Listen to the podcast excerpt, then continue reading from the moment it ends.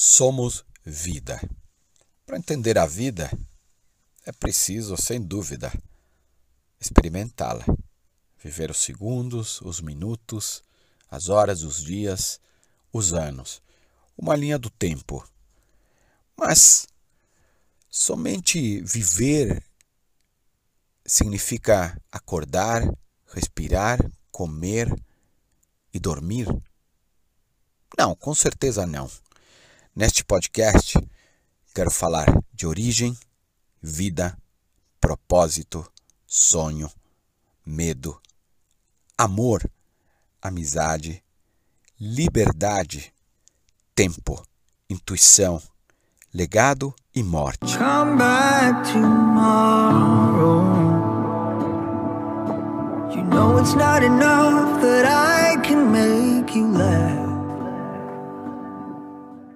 Nada como começar a semana e uma música que fala de reconstrução, uma maneira de resetar nossos pensamentos.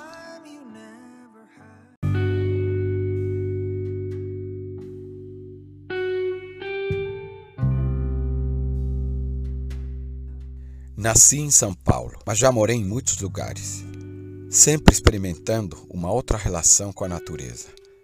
Aprendi muito nesses anos Agora, voltando a São Paulo, vejo como aprendi a carregar dentro de mim lugares por onde passei e que me alimentam muito. Destaco dois momentos que vivi junto à natureza, duas aventuras. A Rota do Santo Grau, viajando pelo sul da França, onde vivi momentos que me ajudaram a mudar um pouco a rota da minha vida, enriquecendo principalmente meu eu e a outra na Chapada da Diamantina, aqui no Brasil, na minha terra, na clássica Travessia Vale do Pati, onde realizei vivac durante quatro noites, evidenciando as belezas do nosso céu estrelado. Há anos atrás, entendi que a psicologia seria uma boa porta pela qual poderia atuar no mundo. Com o passar do tempo, fui compondo uma linha de atuação que ultrapassam os limites da psicologia, que se soma numa trajetória de vida e trabalho. Sou psicóloga, terapeuta corporal, arte terapeuta. Trabalho com cozinha afetiva e processos de autoconhecimento com grupos. O ser psicóloga é uma busca por estudar e compreender a alma humana.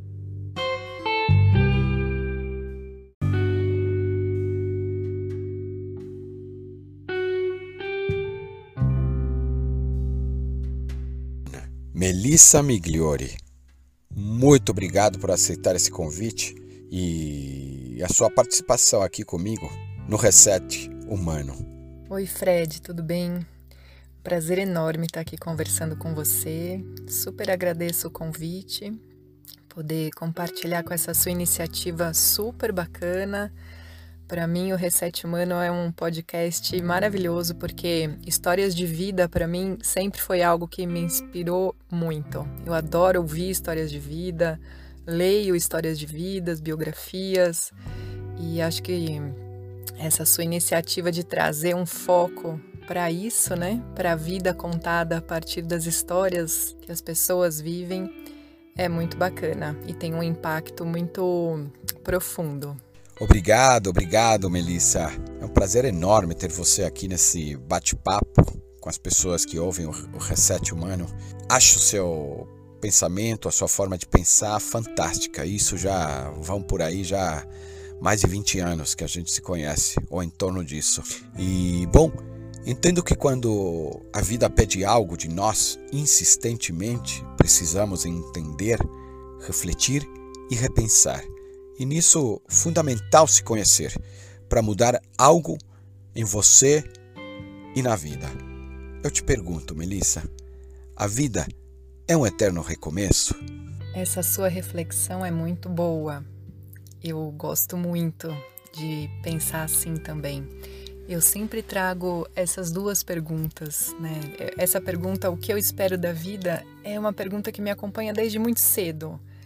Desde muito cedo essa, sensação de que eu tenho algo a construir, algo a cumprir, algo a expressar, algum chamado a atender. E no tempo eu fui desenvolvendo os ouvidos para ouvir esse chamado, né? Os olhos para ver, os poros para sentir. E ao mesmo tempo vem junto a pergunta: mas o que a vida espera de mim? Então é junto o que eu espero da vida e o que a vida espera de mim. Só conceber que a vida espera algo de mim te coloca num outro lugar de relação com o que é vivo. Né? Eu sei que eu tô nela, que eu tô na vida e ela tá em mim e a vida tá em mim. E então a gente vai nessa dança, nos construindo, nos responsabilizando, sabendo que eu vou deixar algo, que eu vou levar algo.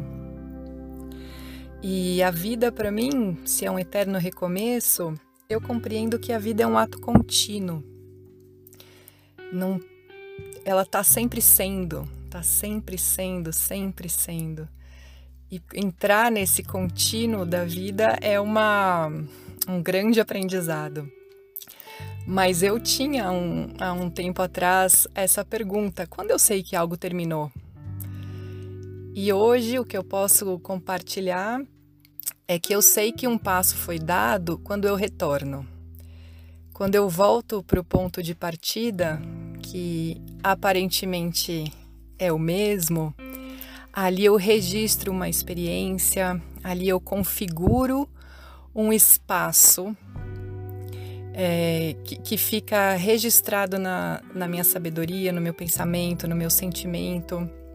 E aí eu sei que uma construção aconteceu. Então, a gente usa muito esse termo, né? Recomeço. Ainda mais algo não deu certo, eu vou recomeçar. Ou o tempo disso já passou, eu vou recomeçar.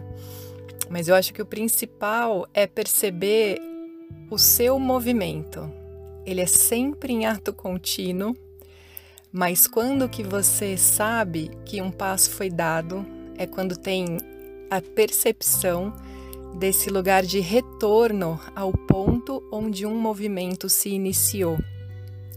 Então, um exercício que eu faço muito é de aprender a ler os movimentos, aprender a ler o fluxo, aprender a ler processos e não apenas fatos ou atos é, fragmentados.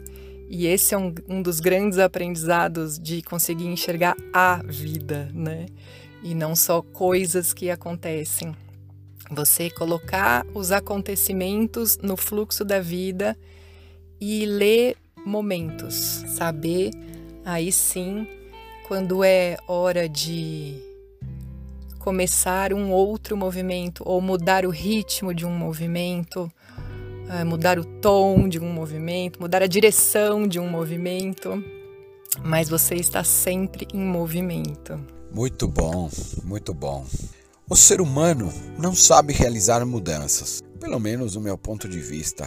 Não dá para generalizar, mas cada vez mais que eu vejo pessoas no meu cotidiano, eu percebo isso. E muito diferente do, do passado, dos nossos avós, dos nossos mais antepassados ainda, nossos tataravós ou a história do ser humano. Né? Eu te pergunto, é, o ser humano desaprendeu a mudar de vida? O que você acha? Viver a vida é um dom? Para além das reflexões, é, eu tenho uma experiência prática disso, né? Porque eu já mudei muito na vida, fisicamente, é, de casa, de cidade, de trabalho, de país. Então, ao longo dessas experiências todas, você vai precisando, né, fazer essa reflexão do o que é básico para mim, o que eu realmente preciso para viver e você até diferencia do que, que eu preciso para sobreviver e o, e o como eu quero viver. São duas perguntas diferentes, inclusive. O que eu preciso para sobreviver, na minha experiência, você vai apurando, você vai apurando. E eu preciso de poucas coisas que estejam a serviço da vida que eu quero viver e não me prendendo numa sobrevivência infinita que nunca me deixa espaço para perceber a vida ou me entregar para a vida que eu quero viver. Então, em termos de coisas materiais, cada um tem é, o que o seu gosto, o seu estilo de vida, mas essa reflexão mais profunda, né, do que eu preciso para viver, ajuda a gente a ir chegando nesse lugar do que é vivo em mim, o que vive nas minhas relações, o que vive no meu trabalho, o que, vi, o que é vivo no que eu faço. E é isso que eu tenho que carregar e aprender a manter, que é outro grande aprendizado, que a vida é fluxo constante, mas ela tem o movimento de construção, de manutenção e de transformação. E tem que saber fazer todos esses aprendizados, né? A cada momento da vida, aprofundar em cada um deles também, o que é construir, como manter, o que eu quero transformar e o que eu quero deixar aí, realmente. Mel, queria te fazer uma pergunta que foi assunto de uma das últimas expedições que eu fiz. E ficou uma roda bem interessante nessa conversa. E a questão era: como deixar o velho para receber o novo, reconstruir e reconectar novamente a nossa essência? É bem bacana essa sua pergunta, porque pode parecer um, um jogo de palavras, mas as diferentes palavras existem para dizer diferentes nuances, né? Nos apontar diferentes nuances. E realmente teve um momento que eu percebi que mudar para mim, para mim é fácil. Já mudei muito e, e eu decido e vou. E mudo e me desfaço de um monte de coisas. Já, já tive momentos na vida que fiquei com uma mala, era tudo que eu tinha, depois voltei a ter mais coisas. Já fiz muitas caminhadas nesse sentido. Mas num determinado momento eu parei, olhei para mim e vi que mudar para mim é fácil, mas de fato transformar algumas coisas é mais difícil. E, e o que fica para mim hoje da experiência é que é, tem que ter esse, essa percepção do que você quer de fato transformar. Tem que ter esse autoconhecimento, tem que se questionar e chegar num ponto, né, num, num perfil, num comportamento, uma reflexão sobre o que você quer mudar e depois aprender a subtrair esse comportamento, essa atitude do seu dia a dia e aprender a abrir espaço. Eu acho que esse é o principal. A gente quer logo, né, quando pensa em, em mudar, colocar algo novo no lugar. Mas eu vejo, né, da experiência de pessoas que eu acompanho em, em atendimentos, na minha própria experiência, que o principal é abrir espaço. Eu costumo dizer que quem pergunta não responde. Então, a gente pensa, né, faz essa grande reflexão no seu processo de autoconhecimento e identifica pontos a mudar. E nesse momento, a mente tem que se aquietar para poder deixar a vida com a força do sentimento e dos acontecimentos te preencher, preencher esse espaço que você conseguiu esvaziar com algo novo, com algo realmente novo. E talvez essa coragem de sustentar um vazio, sustentar um não sei ainda o que vai ser ou o que virá, é um grande exercício que vai te reconectando com, com a sua essência, como você falou. O ideal seria a gente nunca se afastar dessa conexão, né? Essa conexão ser algo automatizado. Pode parecer duas palavras conflitantes, mas a gente funciona de uma maneira automatizada. Por isso até também que é tão difícil de mudar. A gente institui um, padrão de pensamento, um padrão de comportamento, e dentro da nossa economia psíquica, o ideal é quanto menos energia a gente gastar, tanto melhor. Então, o nosso cérebro tem um funcionamento para que as coisas não mudem. Então, ele, ele começa. Então, a gente começa a questionar e depois a mente tem que aquietar, porque não é por aí que virá a mudança. É pelo contato, né? pela captação, pelo contato e pela vivência que você vai percebendo o novo e vai configurando, é, preenchendo esse espaço até automatizar novamente essa nova conexão. Ao invés de ir logo querer preencher, né, pensar com o que preencher, pensar no novo e começar a aplicar o novo, antes eu preciso aprender a subtrair. É fazer menos daquilo, cada dia fazer menos, fazer menos, até você perceber que você já não está mais fazendo aquilo. E, e aí sim, algo novo tem espaço de, de acontecer. Você vai se conectando com um outro sentimento que aquela não ação te permite perceber.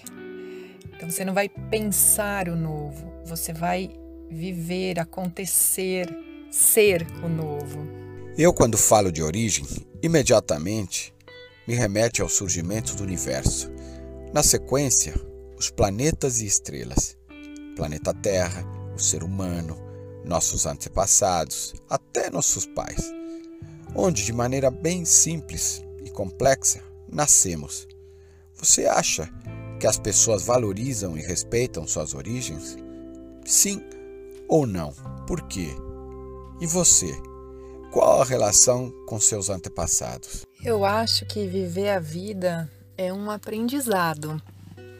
Talvez a grande dificuldade de mudar, mudar de vida, fazer mudanças, é que a gente tem um distanciamento muito grande pela cultura, pela história, pelo tipo de aprendizado que escolheu fazer, de conseguir identificar o que é vivo, o que vive em nós, o que é vivo na nossa vida, o que é vivo no que eu faço.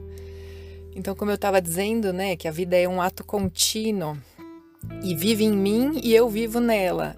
E essa percepção do que é vivo em mim, o que, o que vive no que eu faço, o que vive nas coisas, o que vive, o que é vivo no meu trabalho. Se eu não tenho contato com isso, eu fico com o foco equivocado e penso que eu preciso das coisas, eu preciso da, dos objetos, dos bens, do, do trabalho para sobreviver, para poder viver. E aí mudar carregando tudo isso é um peso muito grande e um movimento muito grande. Então eu me identifico e me colo em tudo isso e vou me distanciando do, do que é vivo, que é movimento puro, que é mudança constante. Então é quase que um paradoxo, né? Você dizer que você vai mudar na vida ou, ou não mudar Assim, é, tá sempre acontecendo, tá sempre sendo. E para mim, a minha relação com a minha ancestralidade, com os meus antepassados, é, faz muito parte da minha vida. Desde muito cedo eu tenho uma sensação de saudade, uma saudade mesmo, mas que eu não sabia de quem, eu não sabia do que. E essa saudade, essa sensação me levou para muitas buscas para muitas jornadas, né? me guiou, me, me levou para muitas descobertas. E hoje eu compreendo que eu tenho aqui a minha meus antepassados que eu conheci, né, da minha família, e os que não conheci, mas já vi fotos, já ouvi falar, que fazem parte desta minha existência de hoje. Mas com certeza eu sei também de outras pessoas que fazem parte da minha história de outras vidas que não apenas dessa, e que eu tenho essa influência, essa relação, este reconhecimento. Então, relação com origem e antepassado, para mim, é uma história bem longa e que, dentro dessa visão do micro e do macro, faz com certeza diferença na relação que eu estabeleço com a vida, com a natureza, com as outras pessoas, com o trabalho que eu faço, né? A profissão que eu escolhi, para mim é uma porta, uma, uma, uma ferramenta que, que me serviu para eu me expressar no mundo. Então, essa pergunta também, o que eu vou fazer, ela vem de lá de longe, ela vem de questionamentos profundos e não só que profissão que eu vou seguir, mas o que, que eu venho trazendo para o mundo, o que, que eu quero expressar e construir. E aí, como eu vou fazer isso? Agora eu queria falar de propósito, que significa grande vontade de realizar ou de alcançar alguma coisa. Eu, particularmente, vejo cada vez mais pessoas em sua zona de conforto e continuamente sem se importar em fazer a diferença com nada. Apenas acordar, respirar, comer, sobreviver e dormir novamente. Como fazer a diferença para o mundo e para si? É muito bacana de perceber o fluxo da nossa conversa, né, Fred? Como eu estava falando lá na primeira pergunta, né, que a vida é movimento, a gente tem que aprender a ler movimento. Então, de alguma maneira, todas as perguntas são a mesma pergunta. A gente só está falando diferente da mesma coisa. Então, propósito. É eu acho que sim, faz muita diferença você ter contato com esse propósito, né? Com isso que muitos chamam de propósito. Eu acho que uma das grandes coisas que me move é querer ser útil. Então eu quero ser uma pessoa útil. Só isso já vai me deixar num estado de atenção de perceber o que, tem que ser feito agora o é, que, que eu estou precisando, o que, que a vida está precisando, o que, que o mundo está me pedindo, o que, que as pessoas ao meu lado estão me pedindo, o que, que meus filhos estão me pedindo. Como ser útil. E, e, só esse estado de atenção vai fazer você é, procurar a melhor maneira de expressar aquilo para servir alguém, para servir uma causa, para servir ao planeta. Então você tem algo que você traz, sem dúvida. Eu penso assim. Mas como expressar isso e a serviço de quê é uma grande pergunta a se ter e a se fazer sempre, né? Então, isso de, de se a gente sabe que, é, que a vida é fluxo, que a vida é movimento, eu sou um ser temporal, eu sou um ser do tempo, no tempo. E eu tenho que aprender a ser útil.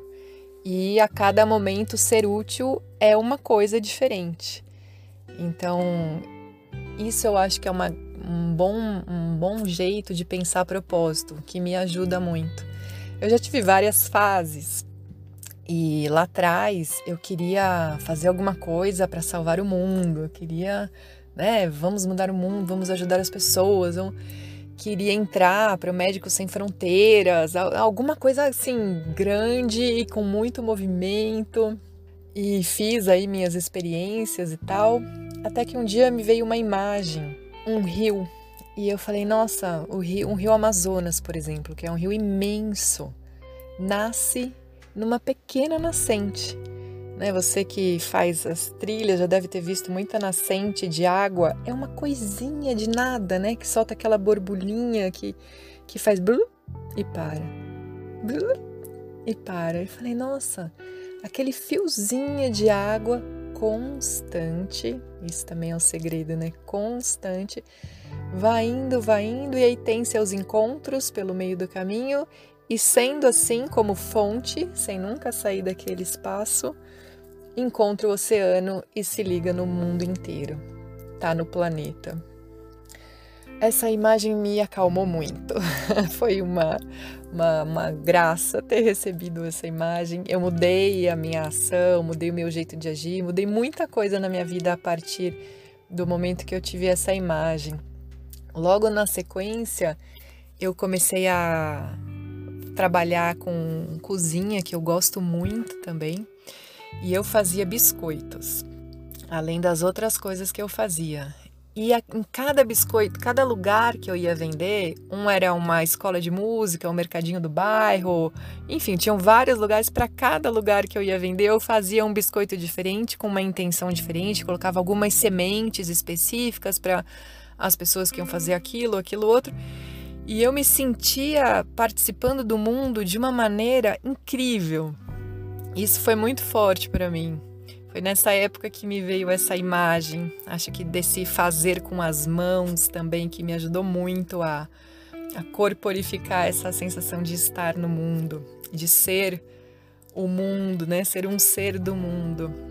Então, contribuindo, você vai estar sempre. É bom saber disso. Basta saber para o que é que você está contribuindo. Então, você tem que saber é, a que Deus você serve. E Deus aqui é aquele para o qual você serve todos os dias. Então eu posso ter o discurso que eu quiser, mas o que eu faço todo dia, o, para o que eu somo todos os dias, esse é o Deus que eu sirvo. É aquele que eu estou dedicando a minha vida, o meu suor, e construo e faço ele crescer a cada dia. Então, eu acho que a gente tem que aprender a tirar o propósito de um lugar ideal, que fique lá para o futuro, que fique para uma ação grandiosa e trazer bem para o dia a dia, né? Para ser o seu suor, aquilo que você faz todos os dias. Autoconhecimento é um termo usado na psicologia para descrever as informações que um indivíduo utiliza ao encontrar uma resposta para uma pergunta complexa. Quem sou eu? Conhecer a si mesmo é uma das habilidades mais importantes para o desenvolvimento e crescimento nosso, indivíduo, em todas as áreas da nossa vida. Você se conhece? E o ser humano se conhece? Eu trabalho para me conhecer. Eu penso que é, o trabalho de autoconhecimento ele é um grande trabalho de limpeza e fortalecimento. Isso é o que mais se faz num trabalho de autoconhecimento.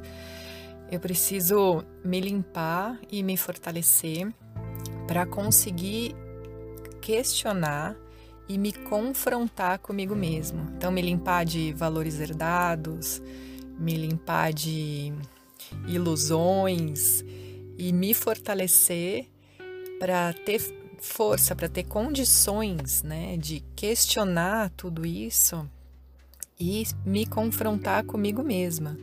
Então, é real que a nossa audição é seletiva, que o nosso olhar é seletivo. A gente tem um, um órgão do nosso corpo sutil responsável por essa seleção do que eu vou dar conta e o que eu não vou dar conta de olhar e ver. Então, se eu me conheço, estou num processo de autoconhecimento contínuo, né? Contínuo. Que eu acho que hoje em dia, com 42 anos, já dá para falar bastante coisa. E existem muitas ferramentas de autoconhecimento. Isso é uma coisa que a nossa cultura ocidental teria que integrar, incluir muito mais, na minha opinião. Então eu penso que o que chegou para nós foram as religiões aqui no Ocidente. A espiritualidade ainda não chegou no Ocidente. O autoconhecimento é um tema da espiritualidade, né? Você querer se conhecer e até onde vai, né? Então eu sou o que? Sou um corpo, eu sou um corpo uma alma. Eu... Então tudo isso são questões espirituais. O que eu faço, o que eu faço todos os dias, como olhar para o meu comportamento, como olhar para o outro ser humano, como ser querer ser uma pessoa melhor. Tudo isso são questões da espiritualidade. E o que a gente vive aqui são muitas religiões cheias de dogmas, de regras, de passos, dizendo o que é certo, dizendo o que é errado, dizendo qual é melhor ou pior que o outro. A gente viveu e vive, né, muitas dessas situações.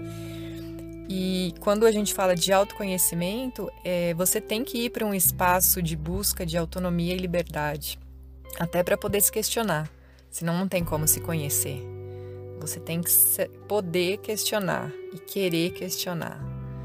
Isso é uma mente saudável buscando se conhecer saber as suas partes, o que te compõe, saber o seu propósito, saber a sua visão de mundo, saber as suas fragilidades, saber os aprendizados que você veio fazer aqui. Então, quando a gente fala o que eu espero da vida, o que a vida espera de mim, tenha, eu vim para cá para eu contribuo, mas eu vim aprender muito, Né? Se, eu, se eu vim é porque eu ainda preciso vir aqui aprender coisas.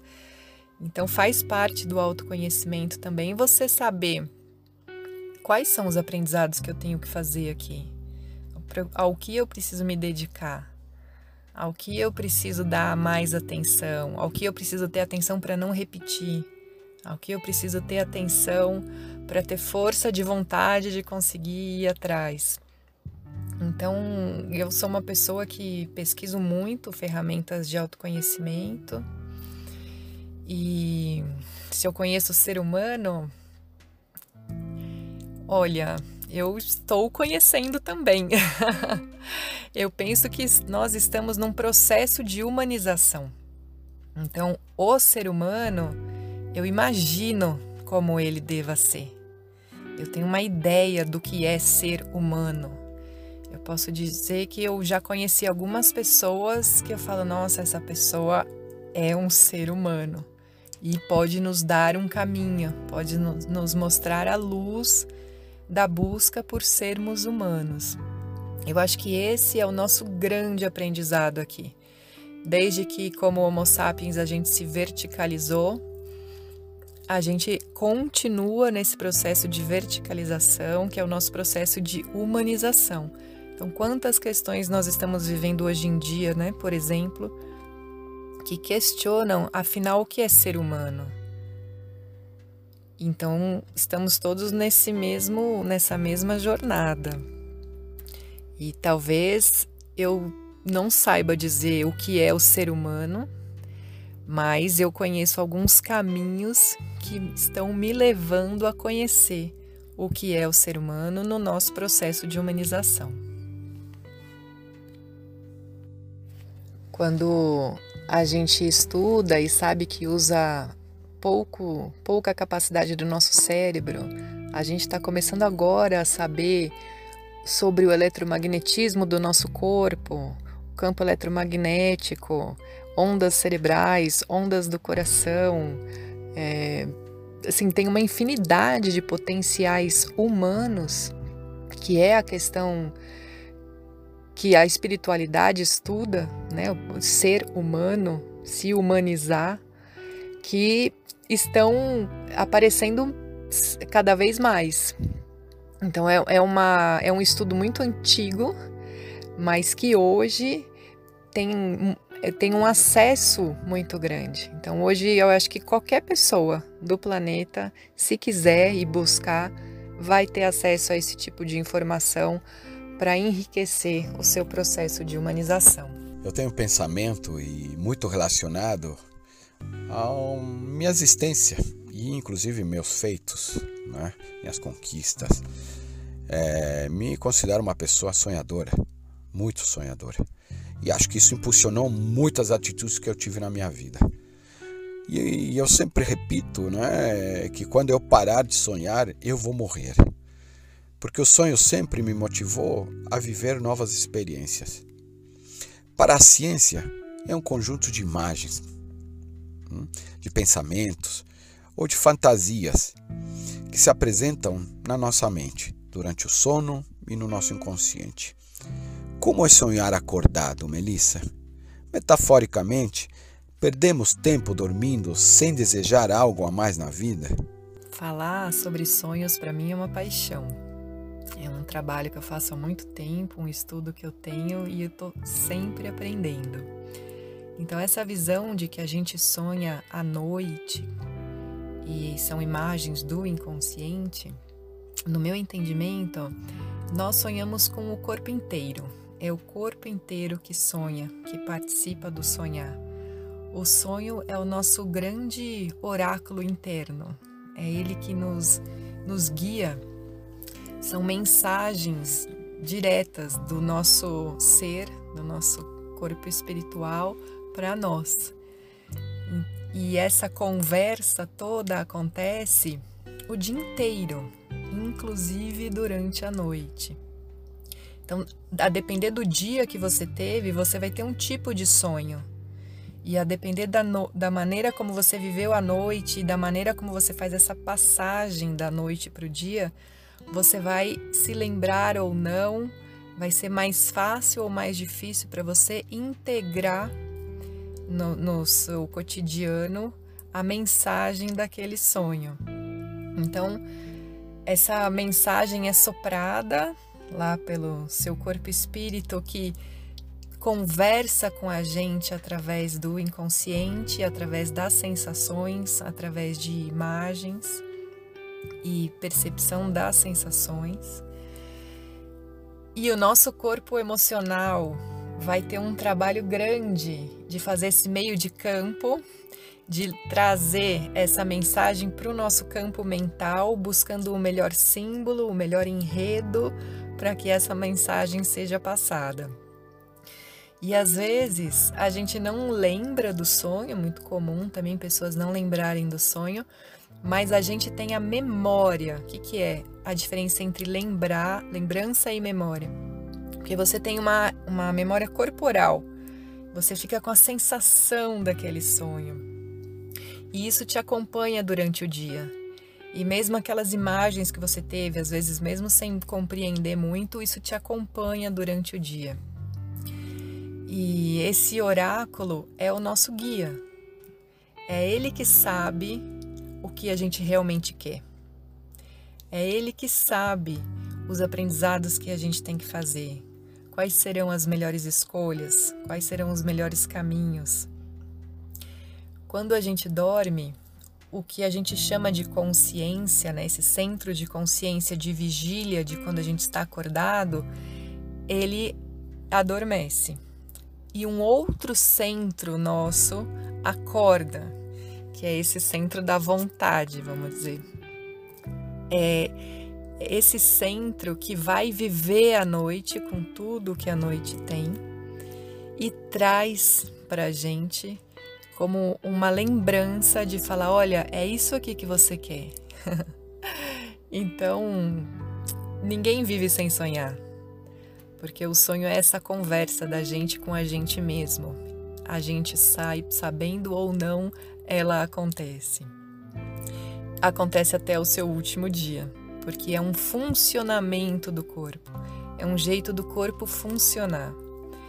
Mas é claro que se você vai tendo um comportamento na sua vida que te afaste muito desse diálogo, essa conversa vai ficando cada vez mais sem escuta e aí eu concordo com você. Se alguém que parou de sonhar vai morrer, né? é um morto-vivo. Uma pessoa que só segue, que mantém padrões, que perpetua condicionamentos. O sonho nos mantém no movimento, no movimento de crescimento, de desenvolvimento, e está realmente diretamente relacionado à nossa vontade. E às vezes vale a pena dar ouvido para aquelas vontades que a gente fala assim: nossa, que nada a ver, vontade de fazer uma coisa diferente hoje, de ver tal filme, de cozinhar, de ligar para um amigo e conversar com aquela pessoa. Eu diria que seguir o cheiro dessas vontades é essencial. Elas são pedacinhos de uma grande porta que a gente vai aprendendo a abrir, aprendendo a ouvir esses sopros que os sonhos trazem para gente. Melissa, eu viajo muito em montanhas com pessoas e, e é comum presenciar situações de risco calculado, que eu chamo. Eu até brinco às vezes e digo muito que se você não gosta de riscos, não suba montanhas. Né? E ao mesmo tempo, sempre afirmo é, que o medo é um termômetro inteligente de nosso corpo para analisar a situação que estamos passando, ou seja, estamos, esse momento que está sendo vivido. E eu pergunto: quais são os seus medos? Você já superou algum que considerava importante? Eu penso que o medo é um aviso do corpo. Alguma tarefa que a gente tem que se preparar mais. Quando o obstáculo vem, se, se o medo aparece, é, o medo está nos avisando que a gente tem que se preparar melhor para aquela tarefa. Se o medo é muito, é paralisante, a gente tem que rever que partes que eu não estou querendo me responsabilizar, né? Que responsabilidades que eu não estou tomando para mim, para ver que eu tenho nas minhas mãos os instrumentos para superar aquele obstáculo. E aí então ir atrás disso.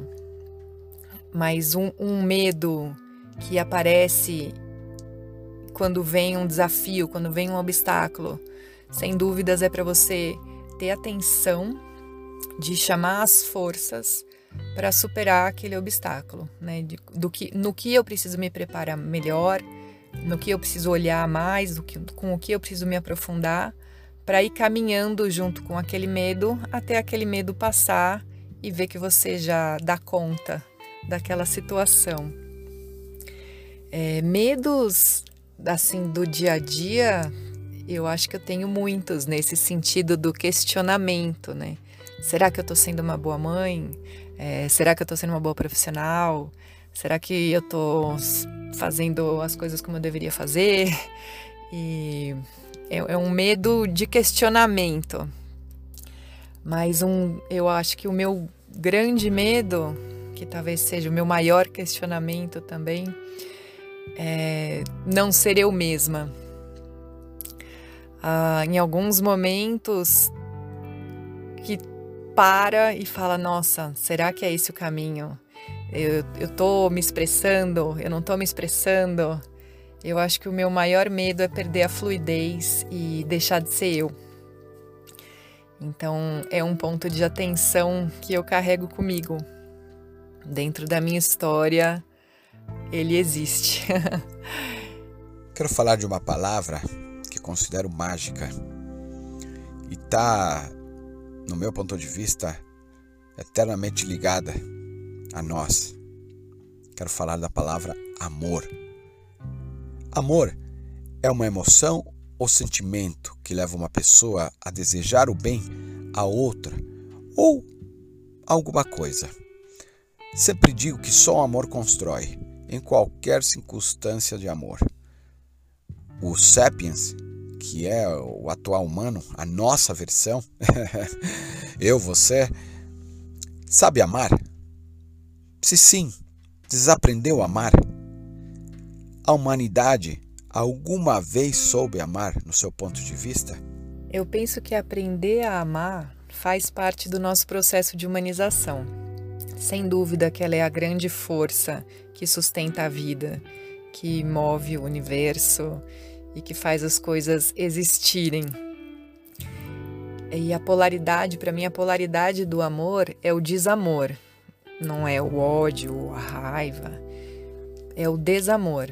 Então, a gente está sempre na, na frequência do amor, porque ele existe, é através dele que, que a vida se sustenta. Mas você pode estar tá vivendo uma qualidade muito escura de amor. A gente tem, quando o amor se aproxima dentro das nossas densidades e das nossas idiosincrasias, ele pode se expressar como posse, ele pode se expressar como controle, ele pode se expressar de, de jeitos muito escuros, de qualidades que se aproximam muito da polaridade do desamor. E no trabalho, né, num processo de autoconhecimento, é você ir conseguindo trazer as forças da consciência, trazer os questionamentos para ir burilando esse amor. Pra gente, quando a gente ama, algo em nós tem que morrer para a gente amar. Então, algo em mim tem que diminuir para o amor crescer. E eu tenho que saber o que é que tem que diminuir, o que é que tem que morrer para eu poder amar sempre mais. E às vezes a gente não quer desapegar de nada, e aí o amor não cresce. Então, eu acho que essa é uma grande reflexão. Sem dúvida, estamos dentro de um planeta amoroso, de uma vida amorosa, mas com qual polaridade dessa energia eu estou me relacionando? e que de que maneira eu estou expressando essa energia no meu dia a dia? Eu acho que é uma pergunta muito boa para cada um se fazer. O que, que é o amor para mim? Amor é zelar, amor é cuidar, é, permitir que a vida existe, que a vida exista, que, que o outro exista, que eu exista. Então, para eu existir, eu tenho que me amar. O que, que significa eu me amar? Isso é uma conversa longa, né? Eu me amar é querer que o meu lado bom cresça. Para isso acontecer, o que, que eu tenho que fazer? O que, que eu tenho que subtrair? O que, que em mim tem que diminuir para o amor crescer? Eu acho que essa é a grande reflexão que a gente tem que fazer. Sem dúvidas, é um processo de aprendizado. Eu acho que a gente vai aprendendo a amar. O amor cresce quando a gente cresce. Ou a gente cresce quando o amor cresce em nós? Fica a pergunta. Mas esse é um dos grandes aprendizados é, para a gente fazer como humanidade, como indivíduo. Por vezes eu prefiro manter uma opinião, uma imagem, né? prefiro estar com a razão do que deixar isso diminuir em mim para o amor crescer e eu somar com, com o que está vindo e descobrir outras possibilidades. Então, sem dúvida, o amor é o nosso caminho de crescimento. Bom, obrigado. E relação? Eu fui atrás e procurei o significado praticamente que literal né, sobre a palavra relação. Relação é uma correspondência ou conexão entre algo ou alguém com outra coisa ou outra pessoa. Eu colocaria nisso empatia. Se ver no próximo. Vivemos um momento intro agora onde o que mais tenho visto é a falta de se ver no próximo, ou até enxergar o próximo como inimigo. Um assunto, aliás, que eu já participei de entrevista há mais de 20 anos atrás. No seu ponto de vista, Melissa, por que temos tanta dificuldade em ser empático com as diferenças? Eu gosto muito de uma frase dos antigos que diz assim: O que nos contamina nos é mina. Ou seja, aquilo que me irrita, eu só consigo perceber porque eu tenho em mim e provavelmente não gosto de ter. E então me irrita. E então eu consigo ver no outro mas não consigo ver em mim. E esse aprendizado de que nós somos seres sociais. Eu sei que eu existo porque os outros existem e apontam a minha existência. Ou eu sei que eu não sou o outro, logo eu sou um eu. Então, nós somos seres que se constroem na relação. Nós somos seres relacionais. O, o grande aprendizado né, de, de ver movimentos, de, de perceber o que é vivo, o que vive em mim, o que é vivo no outro, é aprender a se relacionar com as coisas, com as pessoas. Aí sim, eu, se relacionar com o meu trabalho, se relacionar e não ter ou é, me distanciar ou me aproximar ou conquistar, mas sim se relacionar. Relacionar para mim é a grande palavra.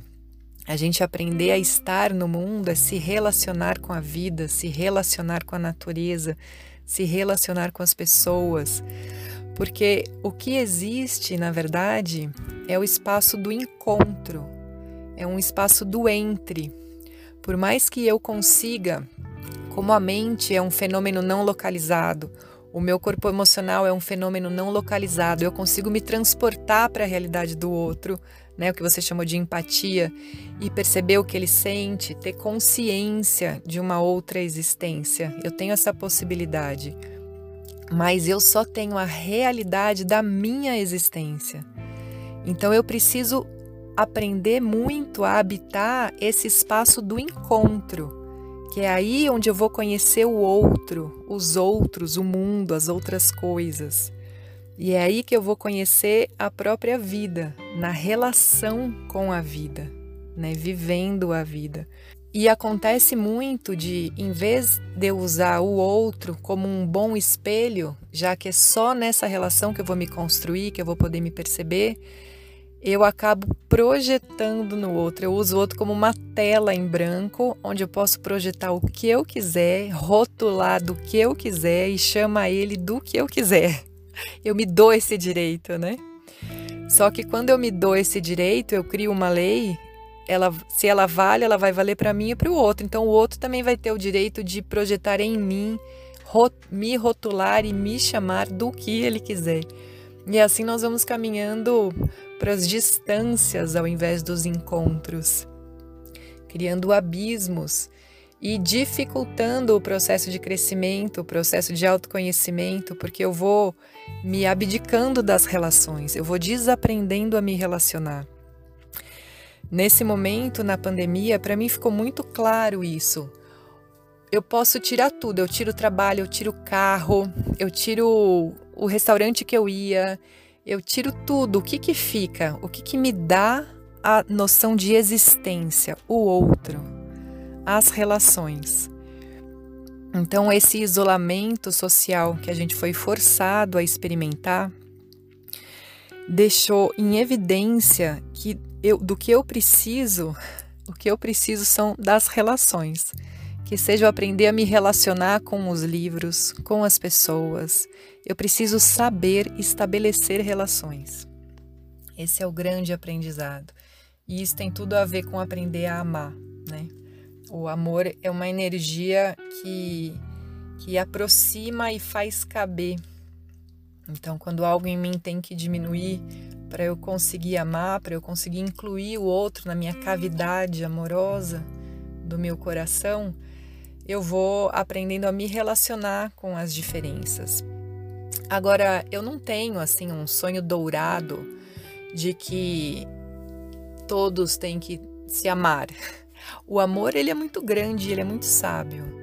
Então, amar não é ter que gostar de todo mundo, se, se dar bem com todo mundo. Eu, amar é saber, tem sabedoria.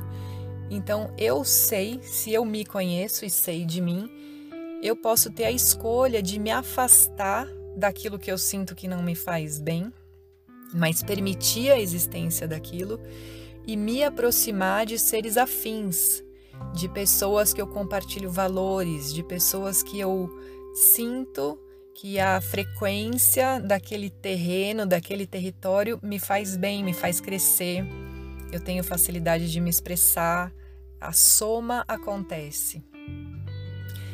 Então as relações traz a ideia de respeito. Eu, se eu vejo vida no outro, é porque eu tenho vida em mim também. Se eu permito que a vida aconteça em mim, eu posso permitir que a vida aconteça nele. E se eu me conheço e sei do que eu gosto e, e, e aprendo a condição do livre-arbítrio, a condição da escolha, de poder escolher o caminho que eu quero seguir, eu posso me afastar do caminho daquelas pessoas que não compartilham de coisas afins aos meus valores, à minha energia, e posso seguir o meu caminho. Para isso, eu não preciso impedir o caminho delas, eu não preciso lutar contra o, o caminho delas. Isso é um dos maiores enganos né, que a gente pode ter. Às vezes eu odeio uma situação e me alimento dela a vida inteira.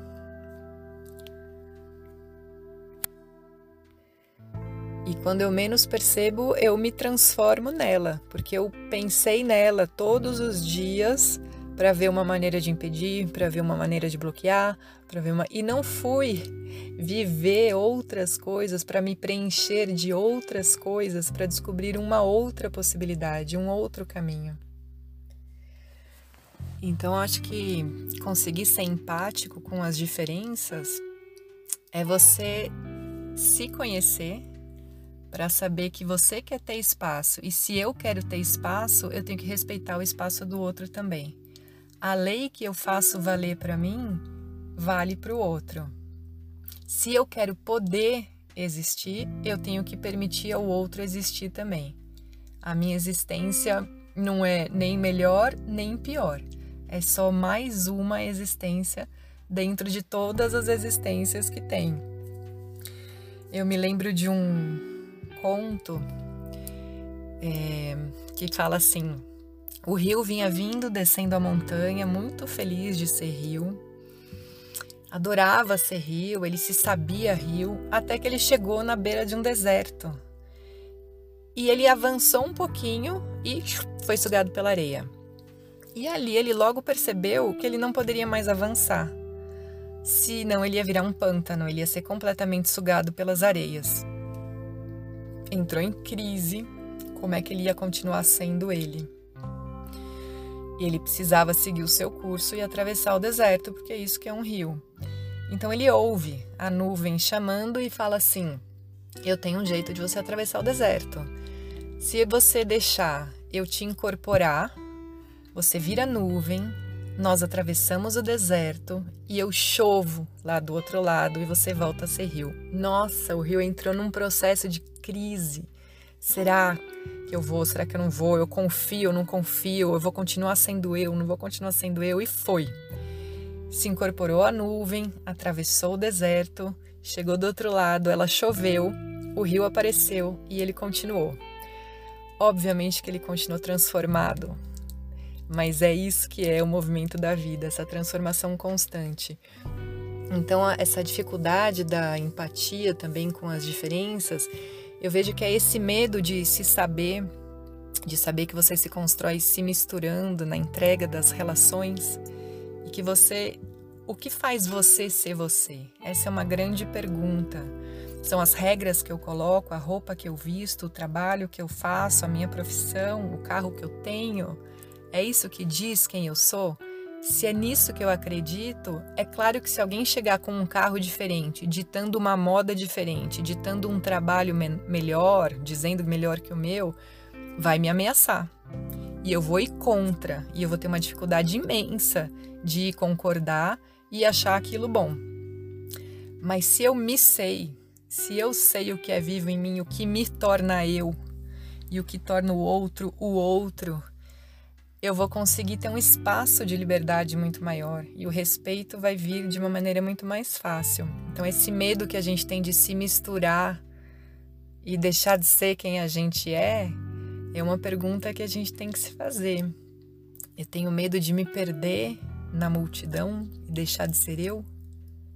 Por quê? Por que, que eu tenho esse medo? Olha o medo aí de novo, né? O que é que eu tenho que trabalhar em mim para vencer esse obstáculo e me misturar com o mundo, com a vida, sabendo que eu sou uma singularidade nessa multidão que forma o todo. Eu sempre repito para as pessoas que me consideram um, um free spirit e reconheço algumas pessoas que têm um perfil ou não sei, um magnetismo ou algo muito parecido com o meu. Isso está intimamente ligado à próxima pergunta, que eu quero falar sobre liberdade. Liberdade é, em geral, a condição daquele que é livre, capacidade de agir de si mesmo e ter independência, autonomia. Eu tenho presenciado nesses últimos anos muita notícia falsa. E todos os dias leiam nos sites, em jornal, vejo lá fake news em todas as áreas que cercam o nosso dia a dia e principalmente em rede social. E é comum, causando conflitos. Dá para ser livre sem invadir o limite do próximo nos tempos atuais? Quais suas dicas, Melissa? Ser livre é se assumir, né? Autonomia e independência tem tudo a ver com liberdade. Então, e, e, com autoconhecimento e com confronto de si mesmo, né? Com a sua autoimagem idealizada e com a sua autoimagem real. Então, enquanto você não consegue confrontar com aspectos seus, você julga o outro, culpa o outro, responsabiliza o outro. Isso é muito comum. Eu, eu já fiz isso, acho que todo mundo faz isso em algum momento. Eu me lembro quando nasceu meu primeiro filho, eu vivi aquele dia a dia intenso, né, de um, de um bebê pequeno, até que um dia eu sentei e fui fazer uma lista.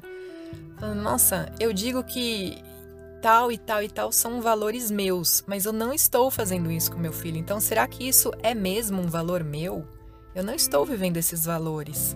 Então, eu tenho esses valores, isso é um valor meu.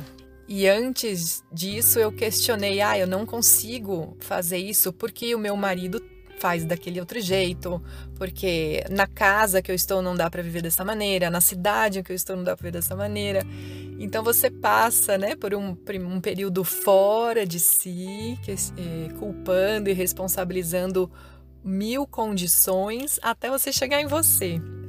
E aí quando você chega em você, você assume, se assume do que você dá conta, o que você não dá conta, do que você precisa pedir ajuda. Então, às vezes, essa invasão de espaço do outro em nome da minha liberdade, né? Eu preciso fazer o que eu quero fazer, do jeito que eu quero fazer, porque senão eu não vou ser livre. É uma falta de reflexão sobre si. E daí ter uma humildade de aprender a pedir ajuda, a reconhecer um erro, a ver que aquilo precisa mesmo ser feito de uma maneira diferente. Então, a liberdade é uma condição muito mais interna do que externa. Essa é a, a conclusão a que eu chego hoje. É uma, você precisa ser livre de você. Essa é o, a maior questão. Você precisa aprender o que é livre-arbítrio. Quando você incorporar que você sempre tem escolha, você sempre tem escolha e a responsabilidade é sua você vai ser livre. A, a liberdade é uma questão interior. Ah, eu recomendo também a leitura da biografia do Mandela. Ele tinha um propósito claríssimo, um ideal claríssimo, fez um movimento, um grande movimento, e ele foi preso.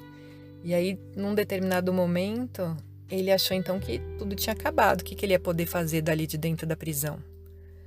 mas ele descobriu que ele era livre por dentro. E aí eu não vou contar, vou instigar para quem quiser ler, saber o que ele fez, como ele fez, como ele descobriu a liberdade da mente, da alma, do corpo. Então esse eu acho que esse é o nosso aprendizado.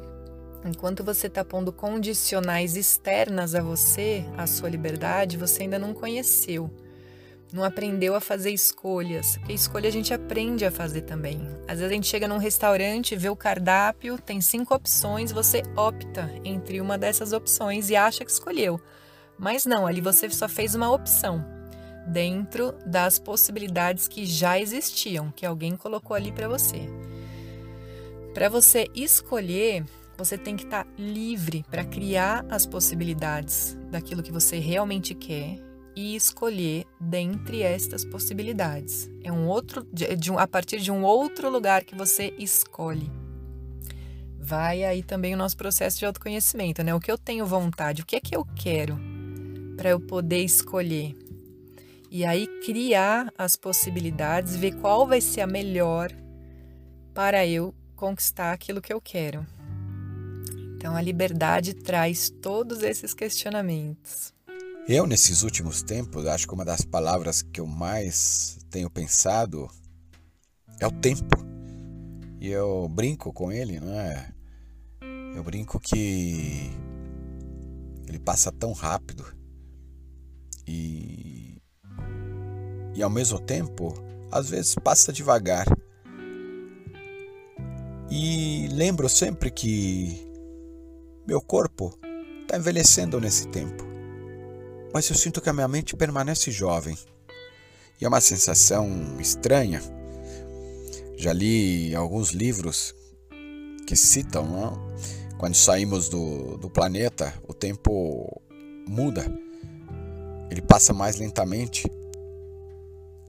E também já li outros livros de física quântica que o tempo não existe. E imediatamente, depois desses raciocínios, me remetem futuro, passado e presente. E vem no meu pensamento, assim como numa água em movimento que desce a montanha, que converte o futuro em passado ao correr pelo presente. Mas lendo Einstein, li uma afirmação para lá de inteligente e filosófica. Ele diz: Para nós físicos, passado, presente e futuro são apenas ilusões. Em sua opinião, o que ele quis dizer com isso? Eu compreendo o tempo como uma força da natureza e o tempo é. Ele sempre é. E ele é inteiro. Ele não vai sendo e vai continuando linearmente, como a nossa mente criou o tempo cronológico. E que nessa linha, a partir de onde você está como referência, você consegue olhar para trás, um passado e para e imaginar um futuro à sua frente. O tempo não existe nessa linearidade. O tempo é essa força da, da natureza e a gente se relaciona com ele. Né? Nós, o tempo nos atravessa. Ele já existia antes de nós e continuará existindo depois de nós na nossa passagem por este espaço mas ele sempre é, ele é inteiro. Então essa construção linear foi uma construção mental de, de referência pessoal, né? Onde o presente é aquilo onde eu estou. Nesse sentido, ele é uma ilusão, essa construção de divisão do tempo.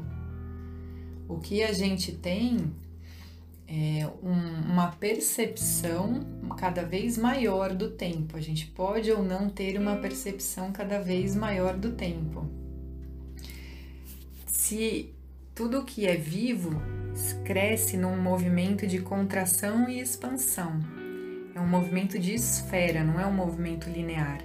E cada vez que eu expando, eu posso abarcar mais tempo e espaço eu posso abarcar mais tempo e espaço.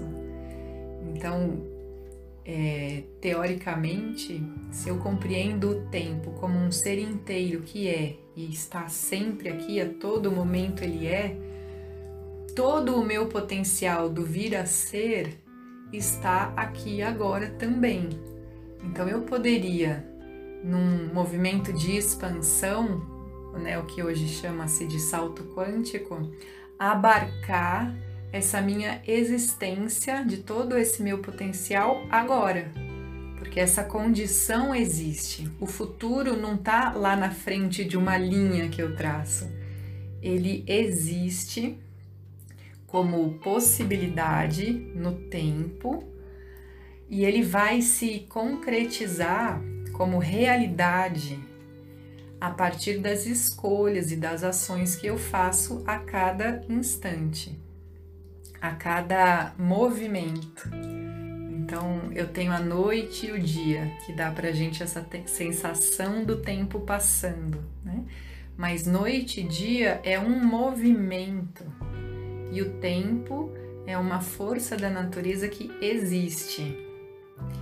E esses movimentos e o tempo acontecem nesse mesmo espaço, que é o planeta Terra, que é o nosso espaço interno também.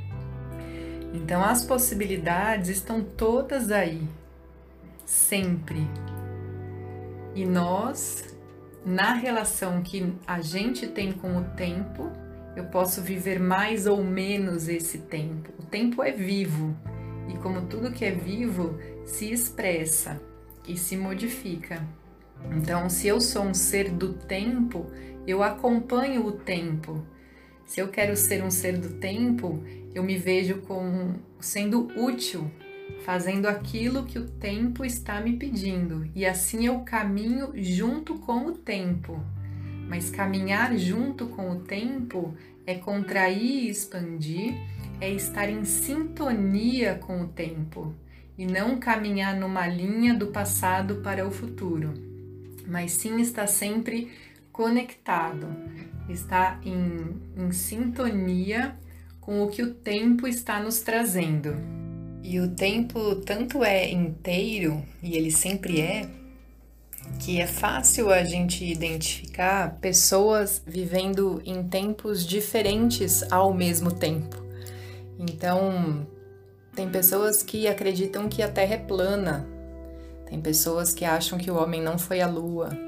pessoas que vivem valores é, religiosos de um catolicismo antigo, junto com pessoas que estão fazendo descobertas que as árvores conversam, se comunicando pelas raízes, que a gente está entrando na era de Aquário, numa possibilidade de processo de ascensão.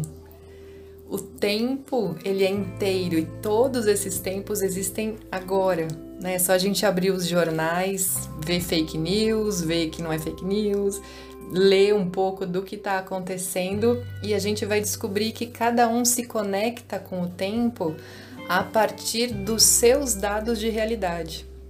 Então, o que você elege como dado de realidade para você é o tempo que você vive. É o tempo onde você está. Muito bem, muito bem. Olha, como é bom conversar com alguém inteligente. E novamente, Obrigado, viu? Obrigado por aceitar esse bate-papo. Eu já debati várias vezes sobre intuição, que se manifesta em nossa mente, em pensamento, como ato de perceber, discernir ou pressentir coisas. O que é ser uma pessoa intuitiva? Você acredita em sua intuição, Melissa? Intuição é você saber falar a linguagem das sensações. O seu corpo, ele capta muitas informações ao mesmo tempo. E algumas fazem todo o processo é, do espaço-tempo, onde está o nosso corpo material, passa pelo cérebro, é processado, e aí você tem a sensação do pensamento, da informação. Outras não. Outras chegam direto a um centro de inteligência seu sem passar por todo esse processo, essa sensação que a gente tem que ver do nada, né? Então, quanto mais você aprende a ler sensações das suas captações, mais intuitivo você vai ser. Vai aprender a ouvir essas outras vozes, né, que vêm de outros lugares, de outros espaços. E sim, eu me considero uma pessoa intuitiva e às vezes que eu não ouvi a minha intuição, hum, sempre deu errado. é, desde coisas simples, de fazendo uma comida e olha ali que volta para ver a panela que vai queimar, desde isso até outras coisas, de estar indo para algum lugar e ter vontade de parar antes para tomar um suco, alguma coisa, e quando eu chego no lugar onde eu ia, o lugar tinha acabado de ser assaltado. Então eu tenho várias experiências bem fortes e bem concretas de momentos em que eu segui a minha intuição e em momentos que eu não dei a devida atenção a ela. Eu acho que intuição é um potencial que está aí para todo mundo. É uma conversa que a gente aprende a ter. E quem aprende a ter é sempre bem-vindo. É, é sempre uma informação que vem para somar, que vem para alertar, que vem para dar uma para ampliar o seu conhecimento e a sua percepção da situação. No meu trabalho, é, isso acontece muito, né? Eu, eu lido com pessoas, então a comunicação que acontece entre nós além da comunicação verbal, quando você se abre para perceber outras falas, isso acontece o tempo todo. E, e, e, é bom, e é sempre bom. Na minha experiência, é sempre bom. Esta próxima pergunta eu tenho repetido em alguns entrevistados aqui no Reset Humano. E quero colocá-la para você também. Qual legado que você quer deixar para a humanidade? É, eu acho que a, o legado que eu quero deixar para a humanidade tem tudo a ver com o seu podcast. Eu quero deixar uma boa história de vida, com uma pesquisa sempre dessa construção de si contínua, para a gente descobrir caminhos de autoconhecimento, descobrir caminhos de aprender a fazer o diálogo com a linguagem das sensações, com a percepção então, toda essa construção e essa pesquisa do meu trabalho sempre é o legado que eu quero deixar. E em mim, para os meus filhos, deles verem o caminho que eu fiz, a, a, a minha própria construção, e para quem entrar em contato com o meu trabalho, quem eu, o que eu puder deixar registrado, mas sem dúvida a minha contribuição passa por aí, por esse caminho de pesquisa do ser humano. Olha, papo bom passa rápido e estamos indo para a última pergunta. E queria te perguntar como viver sabendo que vai morrer? E o que é morte para você? Para mim é muito claro que a vida é um contínuo e o que a gente chama de morte é uma passagem para um outro estágio de continuação da vida, numa outra dimensão, num outro espaço-tempo.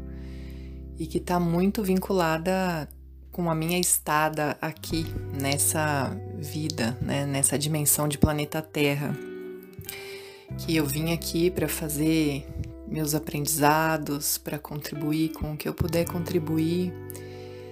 Então isso isso me guia, essa ideia de contínuo da vida é, faz muito parte de como eu penso o meu trabalho, a minha vida, as minhas relações. E eu acho que a gente tem que tomar cuidado para não ser um morto-vivo. Eu penso que não é a morte como a gente entende é, de cessar a vida no corpo físico, material, né, uma falência dos órgãos biológicos, que define o que é morte para mim. Eu acho que a gente pode ser um morto-vivo e o corpo ainda está andando por aí e na hora que for a sua hora, você vai fazer a passagem para uma outra dimensão. Mas esse cuidado de não se tornar um morto-vivo, para mim, é o principal.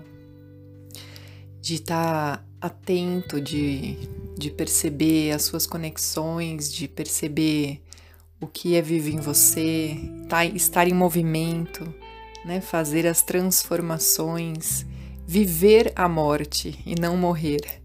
Viver a morte é fazer as transformações que você tem que fazer, deixar ir o que tem que deixar ir, deixar morrer em você o que é preciso para você poder crescer, para você aprender a amar cada vez mais.